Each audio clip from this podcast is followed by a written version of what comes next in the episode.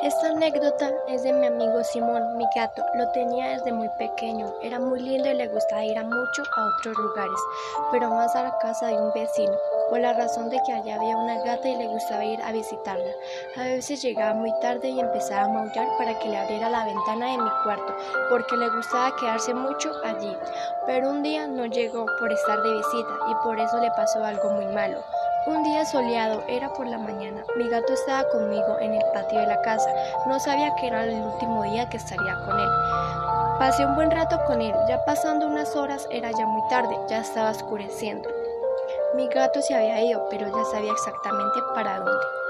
Como tenía la costumbre irse a visitar a una gata y llegar en cualquier momento, pero esta vez no fue así.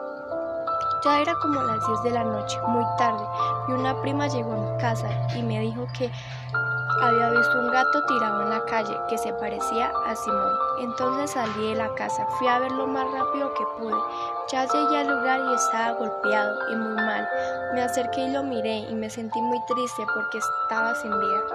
El vecino, el dueño de la gata donde le gustaba ir Simón, se acercó y me dijo que había sido un vehículo.